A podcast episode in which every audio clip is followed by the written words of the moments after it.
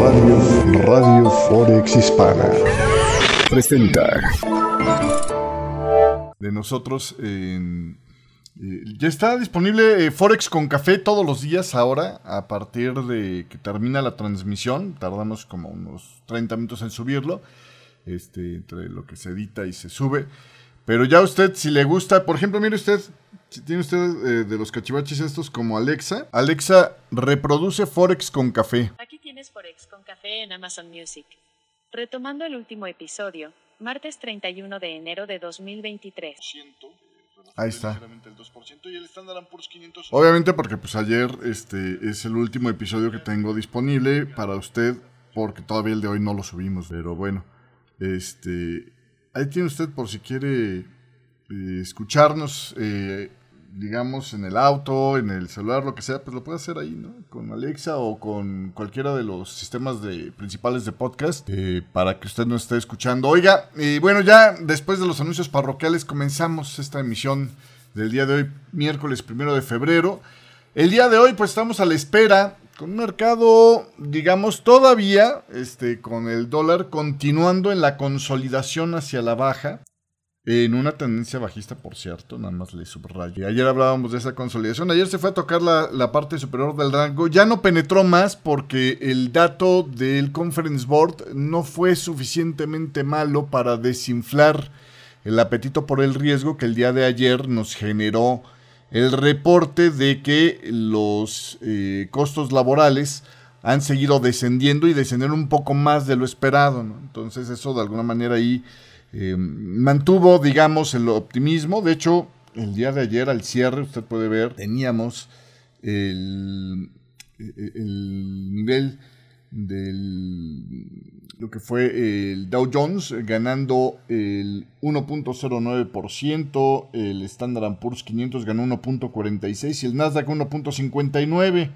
Esta mañana, obviamente, ya conforme se acerca la decisión de política monetaria, pues empieza a, enfriar un poco el apetito por el riesgo, pero todavía no tiene un cambio significativo y el dólar sigue presionando por mínimos a la espera de este dato. Vamos a ver si llega a acercarse un poquito más a la zona de soporte antes de la publicación de este dato de eh, la decisión de política monetaria por parte de la Reserva Federal. En esta mañana, datos buenos han salido en Europa.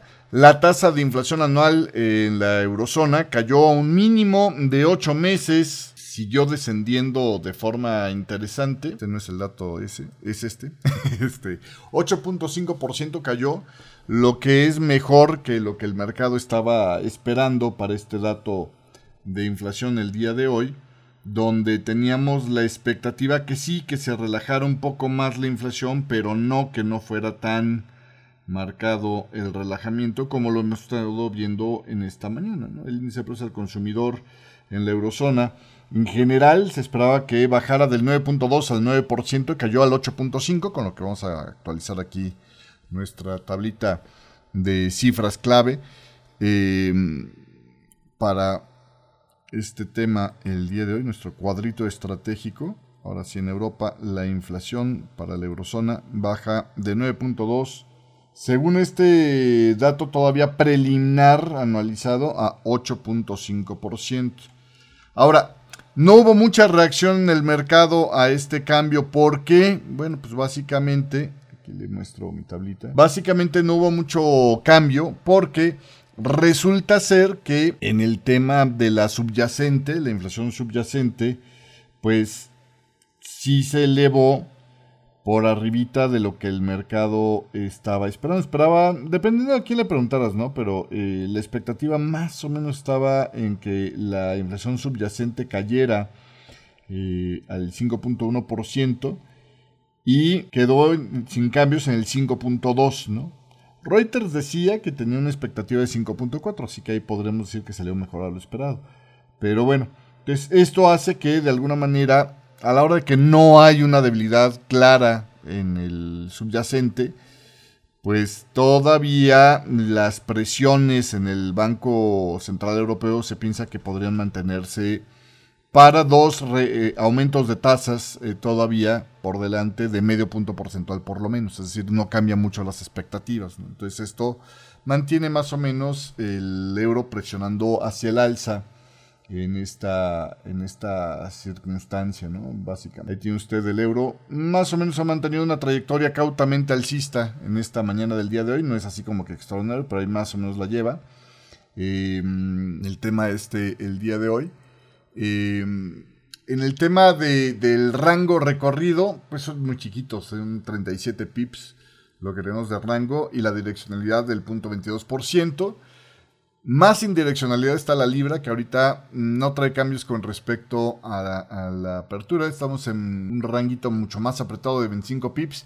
Y el que tuvo un poquito más de movimiento, pero poca direccionalidad, es el dólar yen, que trae un rango de hasta 61 pips. Ahí como puede ver estuvo bajándolo, subiendo.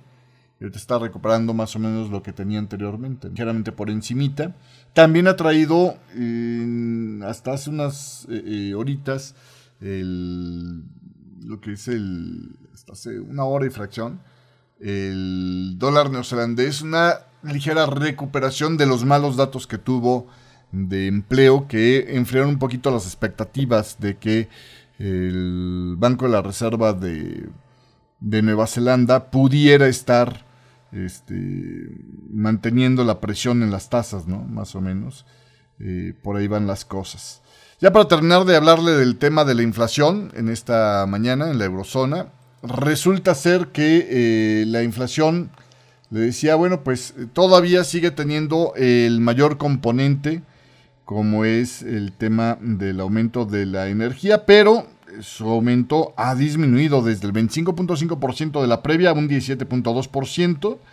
Eh, la inflación de los servicios también bajó de un 4.4 al 4.2%. La inflación se desaceleró en Italia, Irlanda y los Países Bajos, pero aumentó en España, Francia y ojo, eh, Alemania no dio dato de inflación. Citó problemas de tecnología de Internet, o sea, como que se le cayeron las redes o algo así. Y pues pospuso del dato que se tenía que haber publicado el día de ayer de inflación, usted lo tenía en su agenda macroeconómica, lo pospuso a eh, pues más adelante la próxima semana sin dar una fecha exacta. O sea, no saben todavía ni siquiera para cuándo va a tener eso. Esto obviamente hace que este dato de inflación a lo mejor venga rezagado, o sea, a la mera hora a lo mejor incluyendo la inflación de, Alemania. La cosa eh, sale con una revisión fuerte al alza. Prepárese para eso la próxima vez.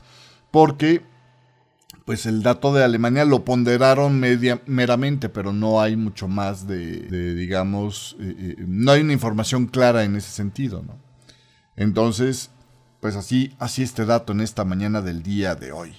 Eh, obviamente, pues esta presión inflacionaria mantiene todavía a la, a la, mm, el Banco Central Europeo, al equipo de Christine Lagarde, presionando por la idea de un, par de aumentos más de media tasa porcentual y es poco probable que este dato incompleto nos cambie esa visión, al menos en el corto plazo. Entonces de aquí para el jueves no creemos que vaya a haber como que mucho más sobre ese tema. Em, ahora, retomando lo que va a venir el día de hoy más tarde, hoy el dato principal, hoy, hoy por delante lo que tenemos en las publicaciones de datos todavía tenemos eh, el dato de la Automatic Data Processing de Estados Unidos, el ISM manufacturero, los datos de eh, eh, aperturas de puestos laborales, los JOLTS en Estados Unidos, y sobre todo, ¿no? El anuncio de política monetaria por parte de la Reserva Federal, que como siempre, pues va a ser publicado ah, en un principio a las 2 de la tarde, el comunicado, y luego a las dos y media la rueda de prensa de este Jerome Powell. Y ahí estaremos en el chat de, Radio Forex Hispana, ahí a través de Telegram, en el canal de Telegram que tenemos. Usted lo puede seguir si no está en nuestro canal de Telegram en www.forexhispana.com. Ahí está nuestro chat eh, disponible para todos ustedes. Em, aunque creo que por problemas del chat, este, bueno, del applet que usábamos para enlazar vía web el chat, usted puede estar eh, em, viendo lo que publicamos, pero no puede contestarnos porque no hay forma de hacerle login, al menos hasta la última vez que yo lo intenté hace unos días. Este, eh, pero bueno, en fin. Eh, ¿Qué más? ¿Qué más? cosas, cosas de tener una, economía en crisis, ¿no? En otra mm, situación, para esto que viene el día de hoy, pues básicamente, técnicamente, le decía, el dólar ha estado oscilando en esa consolidación, esperando la publicación de los datos. De hecho, la mayoría de los pares también están consolidados. Si lo ve usted, por ejemplo, en gráfico de diario, tiene varios días ahí estacionado el precio. Eh, como se puede ver igual en este gráfico. El día de ayer el apetito por el riesgo le dio una nota alta al cierre ¿no? de, lo que es este el, mercado. Las acciones se recuperaron este martes, cerraron en enero con una nota, pues le digo, fuerte ¿no? de, recuperación. Están teniendo, por ejemplo, eh, em, su mejor enero desde 2019, em, eh, ¿no? Desde antes de la, de la reapertura, bueno, de la, ¿cómo se llama? De la pandemia. Em, entonces, eso es un buen augurio para el mercado, ¿no? Este, obviamente, pues siempre que el primer mes del año eh, se vea alcista, dicen algunos por el barómetro de enero, va a tener un buen año, porque pues obviamente arrancan con una base fuerte, ¿no? Si arrancan en pérdida, bueno, pues todavía parte de lo que tienen que hacer para tener un buen año eh, los inversionistas es recuperar el terreno perdido de enero. Entonces, por eso es que el barómetro de eh, eh, enero, pues, tiene cierta lógica, ¿no? el día de ayer, el Departamento del Trabajo informó que el índice de costos de empleo, la medida de los costos generales de salarios y beneficios de los empleadores, aumentó 1% en el último trimestre en comparación con los tres meses anteriores, una desaceleración desde el aumento del 1.2% del tercer trimestre, lo que resultó ser importante porque pues, la Fed es una de las cosas que está observando eh, para detectar enfriamiento de eh, la inflación, ¿no? Y esto pues de alguna manera le da un poco más de margen de maniobra a la Reserva Federal para mantener el ralenti que espera el mercado en el aumento de tasas de interés, es decir, que de estar subiendo muy agresivamente el año pasado, redujeron ya la velocidad en diciembre a medio punto porcentual y pueden estar más cómodamente con aumentos de un cuarto de punto en lo que siguen viendo cómo permea el castigo que le impusieron a la economía eh, en, las tasas de interés, básicamente. Eh, hasta ahorita el optimismo de los inversionistas, bueno, esto es lo que esperamos que suceda con la tasa de referencia, ¿no? Este, que suba ahora un cuarto de punto más para quedar alrededor del 4,5% la tasa de referencia. El tope que esperan que alcance antes de que detengan las subidas de tasas de interés sigue estando en el consenso del mercado en el 4.9%. Este, em, el grupo de indicadores de volatilidad vinculados a las tasas de interés se han desplomado, decía el Wall Street Journal el día de hoy. Eh, el índice MOVE, que mide la volatilidad de los rendimientos del Tesoro de Estados Unidos, cayó por debajo de los mínimos anteriores establecidos en agosto, cuando, cuando este, ¿cómo se llama? el mercado de valores estaba, pues, eh, apenas empezando un repunte que estaría eh, frenando el aumento de tasas de la Reserva Federal. Eh, este viernes MOVE cayó a su nivel más bajo desde junio pasado, dicen el día de hoy. La volatilidad también de las opciones de eurodólares utilizadas por los comerciantes para apostar hacia dónde los banqueros centrales llevarán las tasas de interés bajó a su nivel más bajo en aproximadamente un año, dicen los datos de eh, la Chicago Mercantile Exchange. Esto fue antes de que la Fed comenzara a subir las tasas de De alguna manera empieza a ver como ya un poquito más de calma, ya no están tan obsesionados con el tema de la inflación los operadores de, por ejemplo, las acciones. Eh, y, estos datos, ¿no? De que las ganancias salariales se enfriaron a finales eh, del año pasado con la nueva señal de moderación de la inflación que dejó la Reserva Federal en camino a reducir nuevamente los aumentos de tasas de interés, este, pues aumenta la posibilidad de una pausa en, eh, pues, digamos, pasado el primer trimestre de este año, ¿no? Que es el aumento de tasas de interés lo cual podría darle un poco más de espacio a la economía para crecer. Entonces, ahí es donde estamos, digamos, en este momento, en este punto. Eh, los empleadores también han estado pagando 1% más en salarios y beneficios el último trimestre en comparación con el trimestre anterior. Una desaceleración desde el 1.2% decía el dato publicado el día de ayer. Eh, las ganancias de compensación se desaceleraron en la segunda mitad ya desde el 2022, después de haber llegado a su máximo desde que comenzó en la serie en 2001. Ayer le, le mostraba esta, esta gráfica, ¿no? De, lo que era el, dato este de, la, de los costes laborales, ¿no? Le voy a mostrar la gráfica que le mostré el día de ayer, porque no la actualicé hoy, no sé, se me chisporroteó, diría el chavo del 8. La vuelvo a poner por ahí. No sé ni dónde lo dejé, pero costos. Ok, aquí la tiene usted en pantalla. Entonces, 1.2 era la pasada, bajó a 1% en lugar de 1.1 que el mercado estaba esperando, básicamente. Em, entonces, como puede ver usted, desde que llegamos a ese máximo que teníamos por acá de 1.4% eh, a mediados del año pasado, los costos laborales se han estado enfriando. Y esto, pues de alguna manera, implica que eh, estamos teniendo una desaceleración en las presiones inflacionarias. El informe de este martes mostró que el crecimiento de los salarios y beneficios tuvo una tasa anualizada del 4% en el cuarto trimestre, muy por debajo del 5.8% que llegó a registrar a principios del 2022. Por acá se lo tenía yo. Costos laborales. A ver si por acá. Ahí está, ¿no? El tope eh, de, costos laborales que, que, estuvieron teniendo. Y entonces, este... Eh, pues este informe salió consistente con otros que están mostrando una desaceleración de la inflación en los precios, ¿no? Los ingresos promedio por hora de los trabajadores del sector privado aumentaron 4.6% en diciembre respecto al año anterior, eh, frente al aumento anual más reciente superior del 5.6% en marzo del 2022. Los precios al consumidor subieron 6.5% en diciembre respecto al año anterior por debajísimo del pico del 9.1% de junio del año pasado. Eh, entonces, pues este es un factor importante en el rompecabezas que tiene ahí eh, eh, la Reserva Federal por resolver, porque representa un factor de pues qué tanto este, presionarán los, los salarios a los precios que eventualmente mientras siga la demanda alta seguirá siendo transferido a los consumidores, lo cual, pues de alguna manera, se vuelve como una especie de bucle pernicioso, ¿no?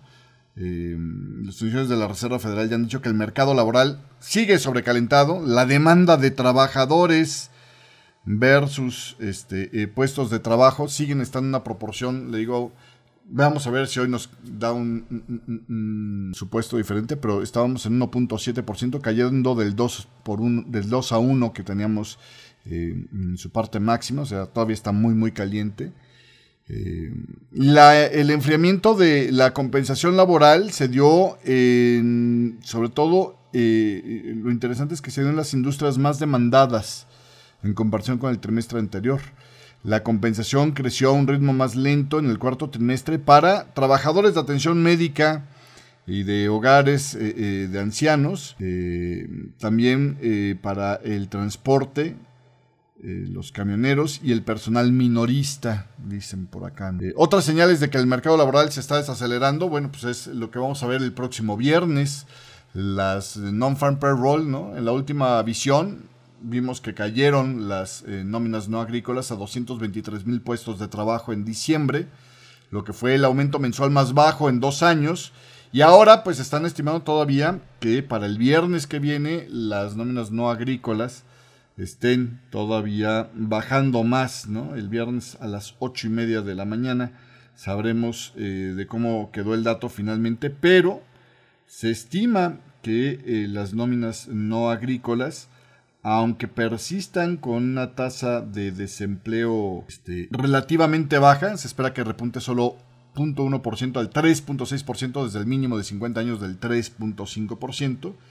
La construcción de nuevos puestos de trabajo se espera se desacelere a 185 mil para enero. Entonces, básicamente esto es lo que estamos viendo. Ahora, con el tema, con el tema de las presiones inflacionarias, España dio un susto esta semana a los inversionistas europeos sobre el tema de la inflación, ¿no? Eh, eh, eh, el repunte de la inflación al 5.8% adicional fue un duro recordatorio de que las cifras se pueden ir por encima de lo estimado. Entonces, hoy el dato salió por debajo de lo esperable. La reacción no ha sido tanta porque, insisto, es un dato incompleto. Pero para lo que viene en los datos de Estados Unidos, las últimas siete lecturas de inflación en Estados Unidos estuvieron por encima de las expectativas tres veces eh, y tres veces por debajo, ¿no? Solo una en línea con lo esperado. Eh, y esto puede traer oscilaciones importantes también cuando se publiquen datos de inflación. Entonces, eh, habrá que ver esto en, cómo, cómo, van a estar reaccionando el mercado a estos datos, ¿no? Puede haber una volatilidad, o se nota que hay una volatilidad cada vez más alta en este tipo de, situaciones, Entonces, vamos a ver, vamos a ver cómo van las cosas, pero por lo pronto, así las cosas. Dentro de los datos del día de hoy interesantes también está el tema que eh, le decía, la recesión manufacturera en la eurozona se suavizó en enero. El PMI manufacturero de la eurozona, según Standard Poor's Global, quedó en 48.8 en enero mm, frente al 47.8 del mes anterior y apunta al ritmo de contracción más débil del sector desde agosto pasado. Eh, sin embargo, los pedidos nuevos continuaron cayendo, ahora que a un ritmo eh, más bajo desde mayo del 2022 y los nuevos negocios de exportación siguen bajando, ya van 11 meses en consecutivo de descenso. Los retrasos en los tiempos de entrega se redujeron drásticamente, el crecimiento del empleo repuntó levemente a un máximo de tres meses y mm, la encuesta también apuntó a otro mes de condiciones de cadena de suministro, pues de estabilidad.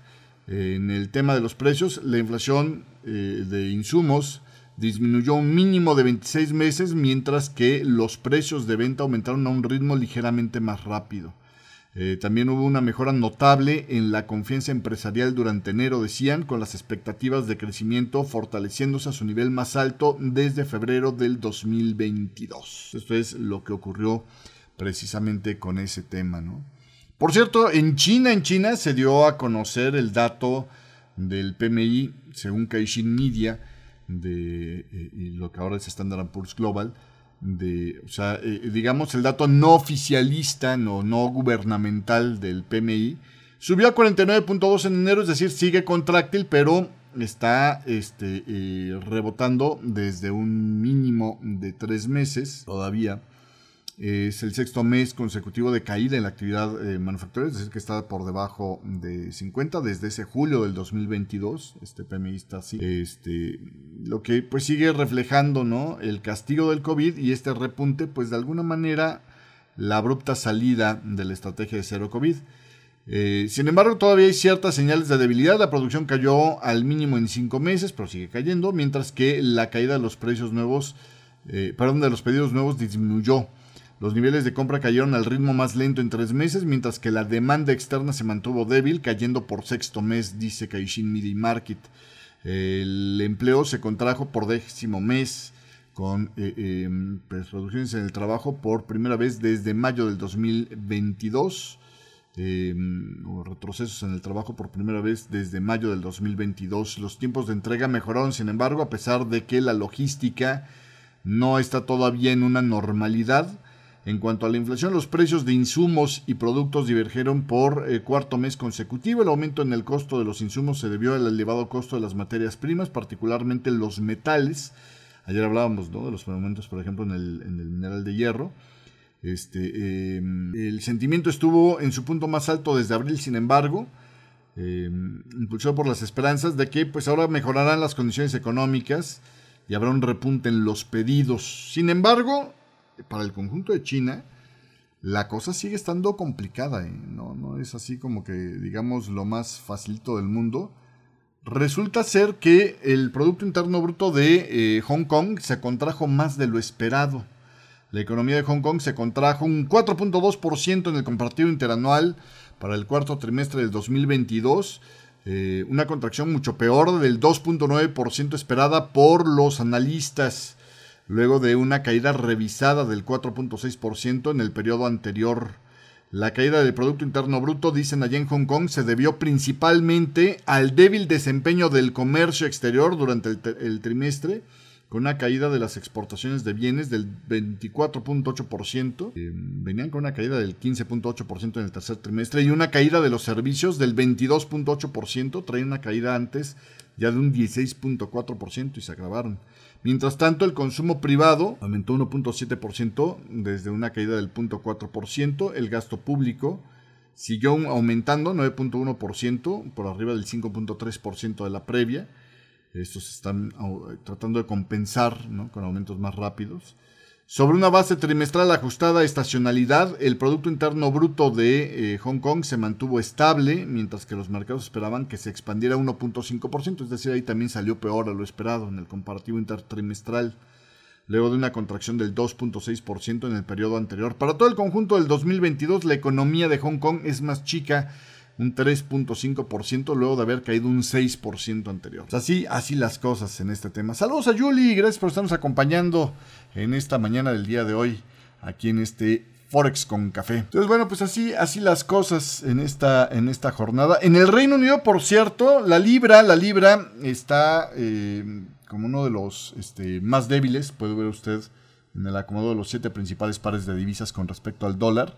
Allá están viviendo una de las peores jornadas de huelgas. El gobierno de Richie Sunak está con las rachas de huelgas más grandes en una década, donde muchos de los eh, eh, pues empleados ahora tendrán que hacer teletrabajo. Lo bueno es que el COVID nos entrenó para estas huelgas. este, podrían decir allá en el Reino Unido, ¿no? Pero, pero está, está fuerte ahí el asunto.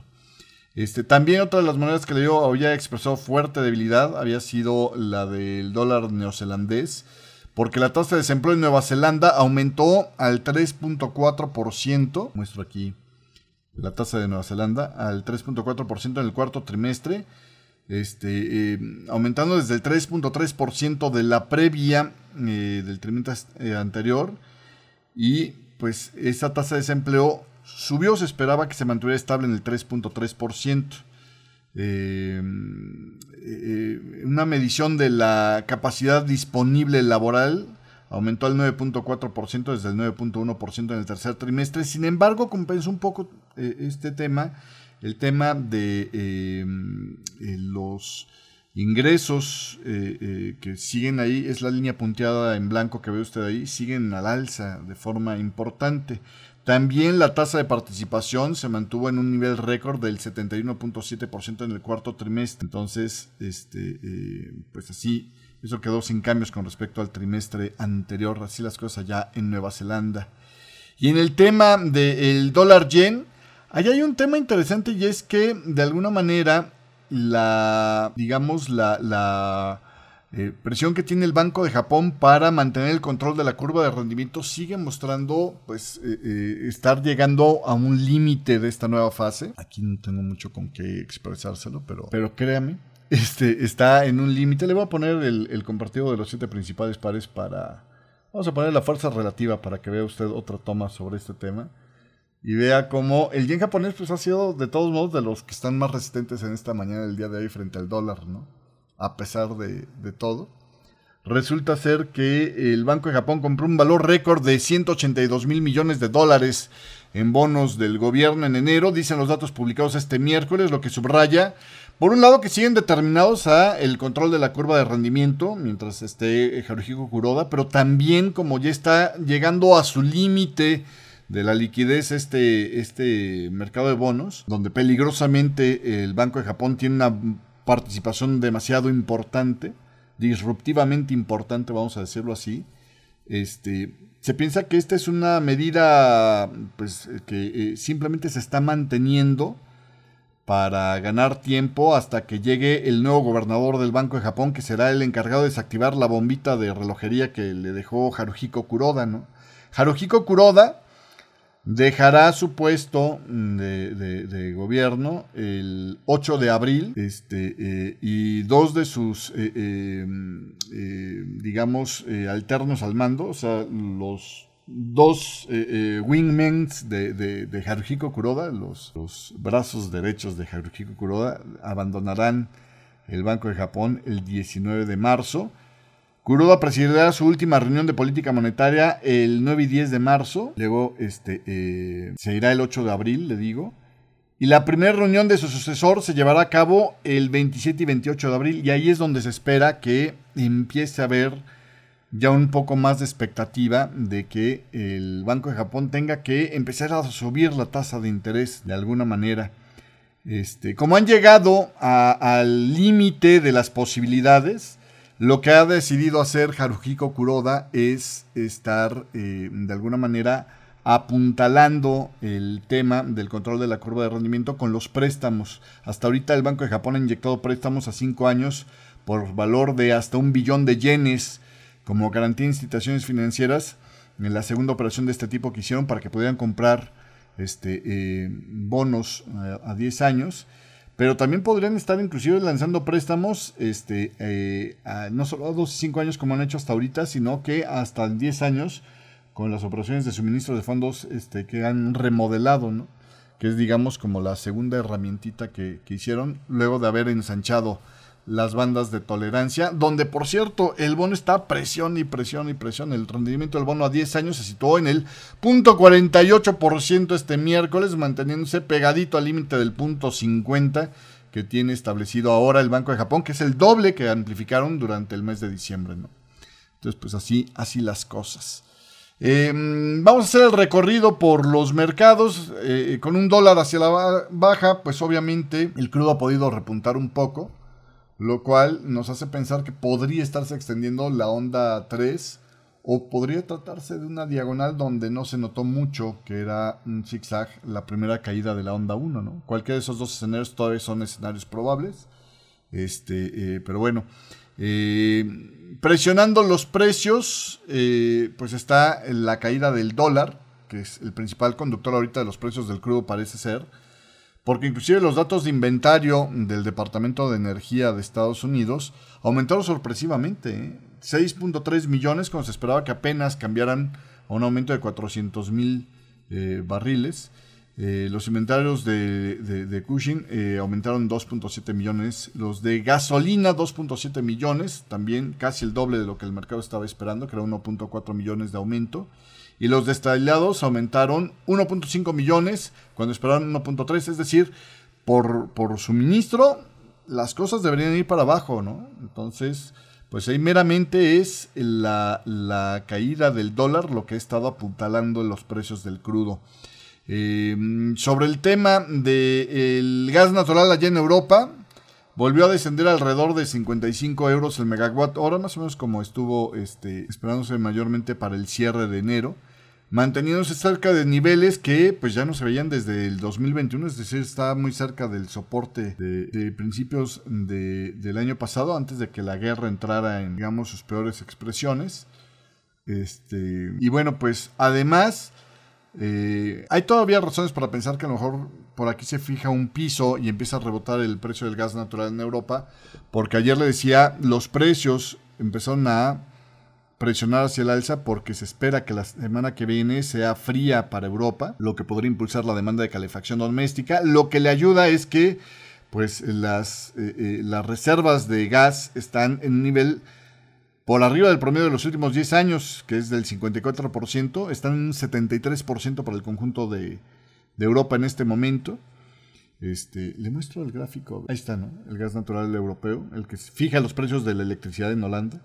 Este, eh, y bueno, pues eh, también por ahí está afectando un poco el hecho de que las interrupciones de suministro desde Noruega, que es ahorita el principal proveedor de gas natural para Europa, este, em, por eh, mantenimientos no planificados continúa reduciendo el suministro.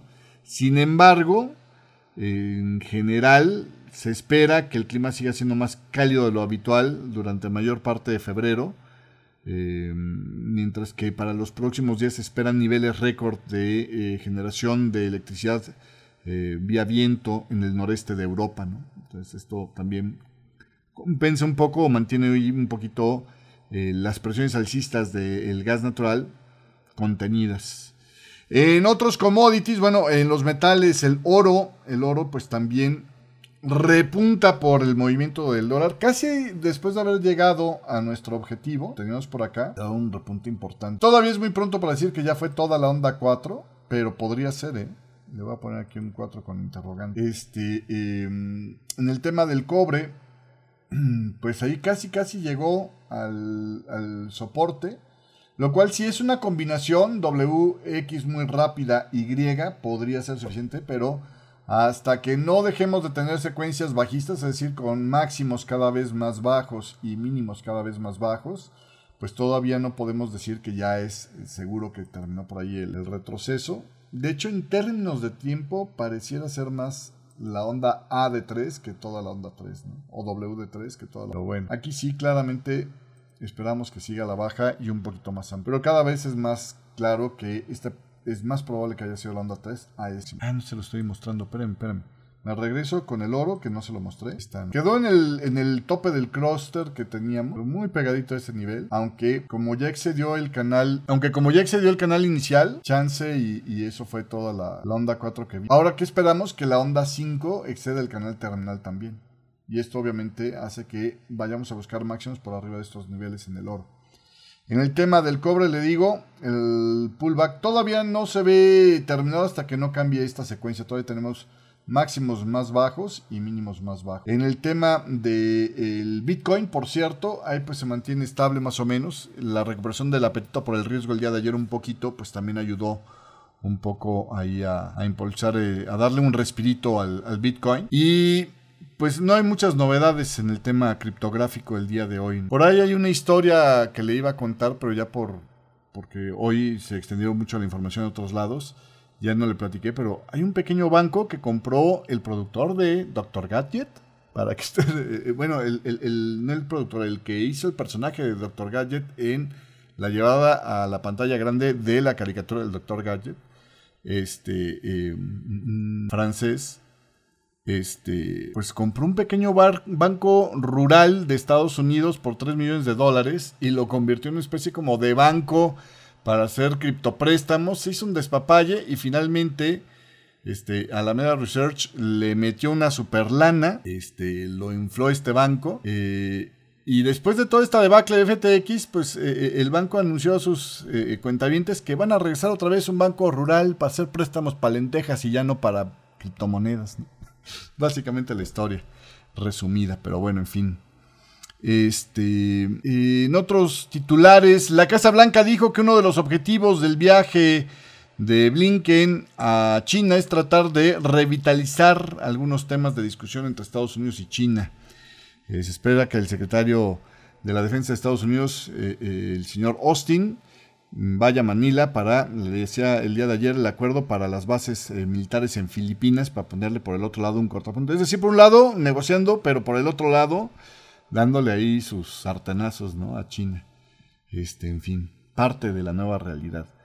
En el tema geopolítico, este, eh, pues pocos cambios con este asunto. En el tema geopolítico, em, para el tema de Ucrania, Estados Unidos está preparando un paquete de armas de 2.200 millones de dólares para Ucrania que incluye el uso ahora de, de, cohetes, o bueno, el envío de cohetes de mayor alcance por primera vez, dicen un par de funcionarios citados por Reuters. Ahí eh, es muy interesante cómo se está moviendo el tema de los apoyos a, este, a Ucrania. Por ejemplo, uno de los titulares que usted se puede encontrar en varios lugares es que Estados Unidos, bueno, Biden ayer dijo rudamente no a la pregunta de ¿le va a dar jets de combate a Ucrania? Bueno, pues ayer eh, eh, desde el lado de Ucrania están bastante más optimistas. Dicen, a ver, no ha habido un tipo de arma que pidamos a nuestros aliados occidentales que no nos hayan dicho que no al principio. Normalmente lo que pasa es que los políticos dicen que no hasta que encuentran un camino para decirnos que sí. Pero de que necesitamos esto, necesitamos.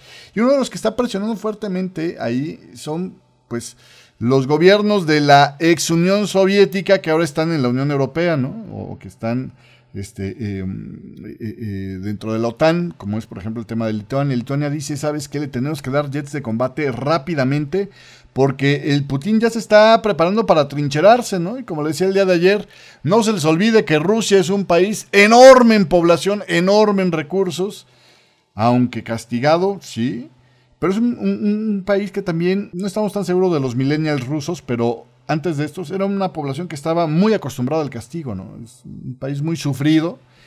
Y puede eh, eh, sentarse el Putin de Rusia a esperar que los cambios de gobierno en las potencias occidentales terminen diluyendo el apoyo a Ucrania y entonces, papacito, quedamos con una conversación pendiente.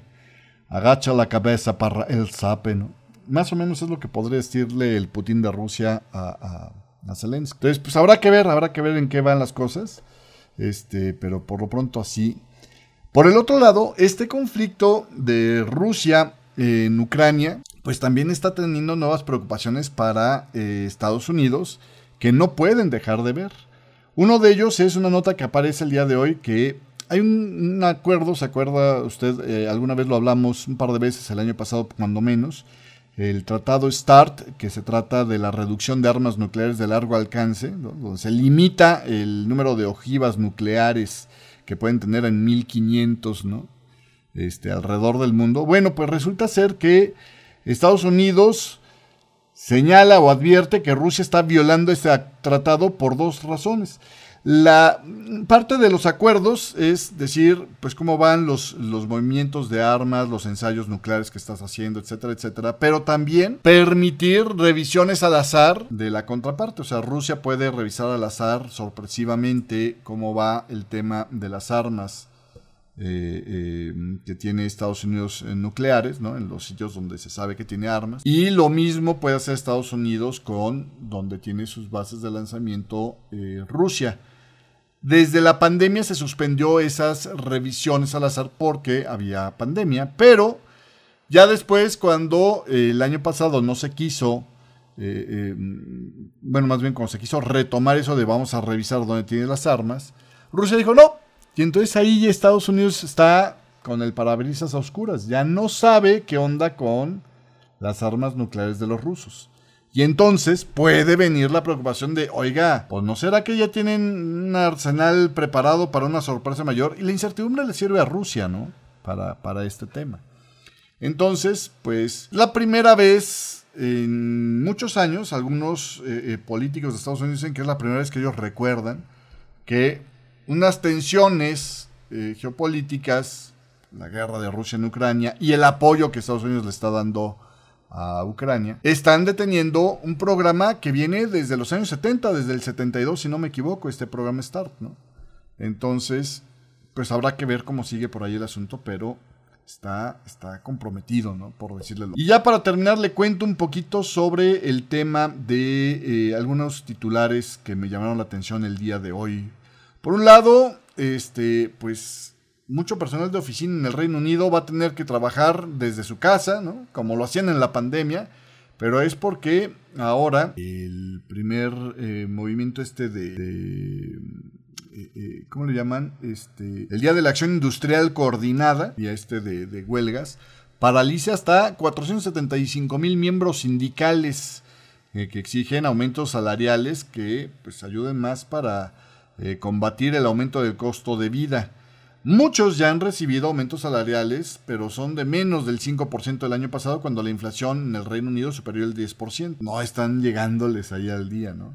Se espera que este día pues sea este, el día de huelga más severo en prácticamente los últimos 10 años, aumentando la presión de Richie Sunak para pues, negociar un poco más suave, ¿no? resolver las disputas con los trabajadores del sector público y pues dando ofertas salariales más generosas. Por el otro lado, un dato bueno llega del Reino Unido y es que parece que el Reino Unido y la Unión Europea han llegado a un acuerdo aduanero que podría allanar el camino para el fin de las eh, eh, de los conflictos sobre el tema de Irlanda del Norte con el Brexit, dice el diario The Times. Por el otro lado, este em, le decía, el día de ayer le decía, había el chat de Radio Forex Hispana, a Dani tuvo una buena, este a Dani, el cuarto hombre más rico del mundo, tuvo una buena jornada el día de ayer a pesar de todo. ¿eh? La compañía insignia del grupo Adani de la India reunió suficientes ofertas de inversionistas este martes para llevar a cabo su venta de acciones que estaba esperando, eh, avanzando en sus planes de recaudación de fondos eh, que pues fueron interrumpidas ¿no? por las acusaciones de este eh, fondo en corto de Estados Unidos, eh, del Hildenburg, que de alguna manera irrumpió en este proceso. Como mala nota, el North Bank confirmó este segundo fondo de riqueza soberana más grande del mundo, que vendió gran parte de su exposición en los que había ah, reunido en los últimos años al conglomerado de Adani Group. Decía el presidente del fondo Nikolai Tangen, de fondo petrolero noruego, pero, pero, pues de todos modos el día fue bueno para Adani, ¿no? Recaudó los 2.500 millones que esperaba, las acciones de siete empresas que cotizan en la bolsa con el nombre de Adani, que es, digamos, lo más pesadito que hay en, el tema este de, ¿cómo se llama? De Adani Group. Este, eh, pues empezaron a repuntar un poquito, ¿no? Ahí lo tiene usted. Eh, sin embargo, hay otras que han seguido perdiendo fuerte. Por ejemplo, se ajustó el máximo de oscilación que pueden tener las acciones de Adani por la volatilidad que han tenido al 10% desde el 20% que tenían previamente y se han mantenido llegando al límite y activando el, cortocircuito. Por ejemplo, la empresa está de Adani Total Gas. Entonces, en fin, todavía la caída sigue. El valor de mercado que ha perdido el grupo Adani suma ya 64 mil millones de dólares que se le ha evaporado. Pero pues este es un gesto de respaldo interesante un gesto de respaldo que, eh, pues de alguna manera, eh, estuvo impulsado por el fondo este de, el, de Abu Dhabi, el International Holding de Abu Dhabi, también el, em, el gigante de seguros respaldado por el Estado de la India, el Life Insurance Corporation de la India, también le estuvo metiendo lana. En fin, ¿no? Esto empezó a generar ánimo y al final del día se recaudaron los 2.500 millones que estaban previsto tener. Esto va a ayudar también a mejorar la situación de deuda de esta compañía. Entonces, pues ahí va caminando de alguna manera. Por el otro lado, por el otro lado, este también le está viendo bien el mes de enero a esta Katy Wood. Yo le estuve pegando súper fuerte a Katy Wood cuando el año pasado, bueno, no le estoy pegando a ella, pero estoy señalando incisivamente, estaba atorando ahí a Katy Wood este, em, cuando el año pasado se le desplomó 67% su fondo insignia, el ARC Innovation Fund. Este, pero, pues para comenzar este año, las cosas le han ido súper bien. El, fondo este de Cathy Wood tuvo su mejor día en ya no sé ni cuánto tiempo. Este, ve usted, ¿no? Tuvo un desempeño de enero muchísimo mejor que el Standard Poor's 500, que tuvo un muy buen desempeño, ¿no? Llegó a rebotar hasta un 23% al final de enero. En cambio a tener su mejor mes, bueno, terminó siendo su mejor mes desde noviembre del 2020. Y aquí pues me, no podía yo hacer menos que por eso me puse a escuchar Carmina Burana esta mañana. Si usted vio el chat, le compartí el link de Carmina Burana, que lo puede ver, tiene subtítulos. Porque estaba bien, bien interesante. ¿eh? O no se lo compartí. No, sí se lo compartí, perdón. Acá estaba, ¿no? Este, de Carmina Burana. Este, eh, donde hay una parte de este... oh, bueno, Carmina Burana son unos cantos ahí que encontraron en una abadía y que luego le pusieron música este, moderna porque se perdió la original. Pero bueno, dice, eh, oh fortuna como la luna variable de estado, siempre creces o decreces. Vida detestable, ahora oprimes y luego sueltas a tu antojo. La pobreza y el poder se derriten como el hielo. Y bueno, hay una parte en otro, el segundo canto que dice... La rueda de la fortuna gira, un hombre es humillado por su caída y otro es elevado a las alturas. Pues lo mismo le pasó a Cathy Wood, ¿no? Este, el año pasado le tocó mal y ahora le tocó bien. Como dice por ahí luego este Carmina Burana. Es natural tener pelo, pero también que luego llegue la calvicie. Bueno, en fin, así las cosas. Hablando de tecnologías, como el fondo este de, innovación de esta Cathy Wood, los operadores están apostando fuerte, decía un comentario de Bloomberg, a lo que es la inteligencia artificial y el aprendizaje automático para negociar en los mercados. Vamos a ver qué chistecito nos trae. Entonces, digamos como la nueva, la nueva moda. Más de la mitad de los que mm, eh, respondieron a una encuesta de la JP Morgan, entre 835 operadores institucionales y profesionales, dijeron que estas tecnologías de la inteligencia artificial, como las que ahora pueden contestar o pueden generar inclusive artículos este, porque pueden aprender por sí solitos. Como el chat este en el que le está invirtiendo Microsoft una lana, resulta ser que eh, eh, pues piensan que va a ser la mayor influencia en, la, en el comercio eh, bursátil en los próximos tres años. Esto es un aumento, el, que el porcentaje de los que dijeron que la inteligencia artificial tendrá un mayor impacto en los mercados financieros. Pasó a más de la mitad desde el año pasado que decían que era solo una cuarta parte de los encuestados que opinaban esto. Es decir, es una tendencia que va en boga. Muchos administradores ya intentan integrar alguna especie de inteligencia artificial en sus sistemas de algoritmos, según un estudio de acciones institucionales de Bloomberg Intelligence. De todos modos, todavía es algo que la gente sigue considerando meramente como una tecnología emergente todavía y no la, la rúbrica. Y me despido de este Forex con café dándole una idea.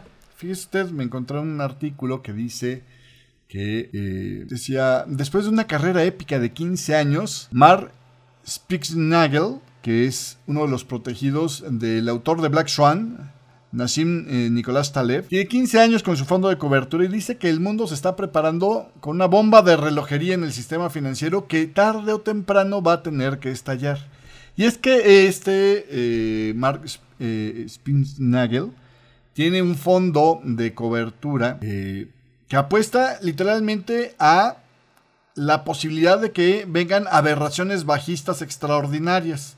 Esto es el equivalente, su técnica es el equivalente a comprar pequeños boletitos de lotería, sabiendo que va a perder en la mayoría de sus apuestas, pero cada vez que le pega, se saca una super lana. Lo estuvo promocionando este fondo, Universa se llama, como una especie de mantener cierta cobertura en un portafolios. Por ejemplo, eh, si usted hubiera invertido de cada dólar que tiene en su portafolios, dice este eh, Mark Spinnagel, eh, si usted hubiera invertido de cada dólar que tiene tan solo, tan solo, me perdí, dos centavos, usted podría ver incrementado sus rendimientos del 9.6% si por ejemplo invierte en fondos indexados, hubiera ganado el 11.8%. La diferencia es enorme, ¿no? Eh, esto significa que un dólar invertido a principios eh, eh, en esta combinación, con solo dos centavos en su fondo, hubiera tenido un, 30% mejor de desempeño.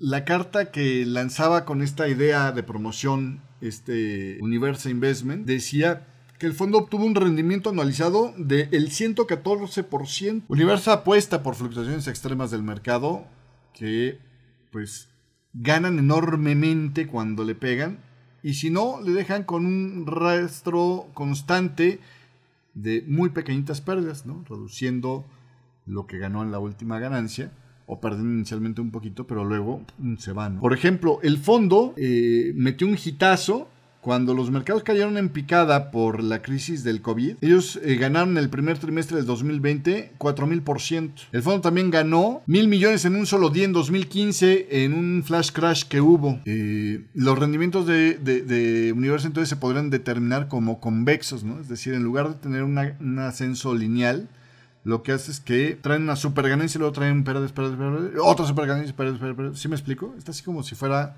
una especie de, planitas de U tendiendo hacia el alza. Lo que hace es que eh, mm, eh, un mes, por ejemplo, lo que calcula con este eh, universo es que un mes con una caída del mercado del 20% podría producir un rendimiento del 7.835% en este fondo. Vamos, es una forma interesante de no deje de desatender las señales de alerta que hay y apuéstele un poquito de sus, de sus eh, eh, dolarucos a cada vez que ve una oportunidad de estas. Haga una exposición chiquitita a, apostarle en contra del riesgo. Probablemente pierda la mayoría de las veces, pero volvería usted eh, con ganancias cada vez que le atine. Siempre y cuando tenga la disciplina, y eso es lo importante aquí, de no dejar pasar las oportunidades de estos riesgos sistémicos. Porque realmente sí, de alguna manera, la analogía que usa este, este eh, inversionista, el señor Spicknagel, es que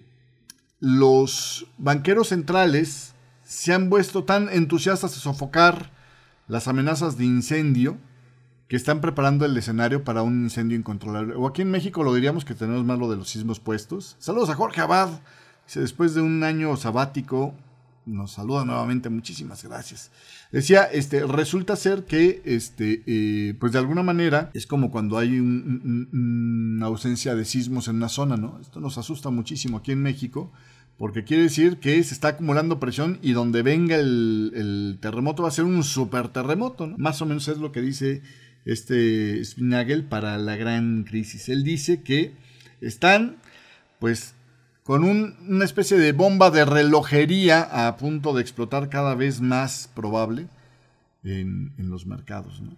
Obviamente, muchos dicen que estas predicciones apocalípticas hacen que, pues, de alguna manera, este que se mueve meramente por números, Spitznagel es un versionista basado en números, matemático, vamos, este, pues podría ser que sus matemáticas estén viendo obsesionadas o se estén viendo nubladas por una visión de la probabilidad pesimista. Pero bueno, en fin, le dejo la idea nada más por aquí. Hasta aquí lo dejo el día de hoy. Gracias y nos vemos en, este espacio el día de mañana. Y este, también les recuerdo que eh, si usted eh, está con nosotros en el chat de Radio Forex Hispana, pues ahí lo sigo acompañando. Eh, probablemente hoy, pues hasta pasada las 2 de la tarde, cuando tengamos, las 2 y media, perdón, cuando tengamos la conferencia de prensa de este Jerome Powell, a ver qué nos dicen el día de hoy en la decisión de tipos de interés. Sobre todo, lo interesante ver qué tanto es que piensan mantenerse eh, con el tema de los de, de, las tasas antes de entrar en una pausa, ¿no? ¿Dónde ven el objetivo? ¿Qué tan rudos se ven los comentarios? En fin, ya de eso hablaremos más adelante. Probablemente le esté publicando alguno que otro comentario este, conforme se sigue debatiendo esto en los medios de comunicación el día de hoy. Hasta aquí llegamos. Gracias. Nos vemos mañana. Chao.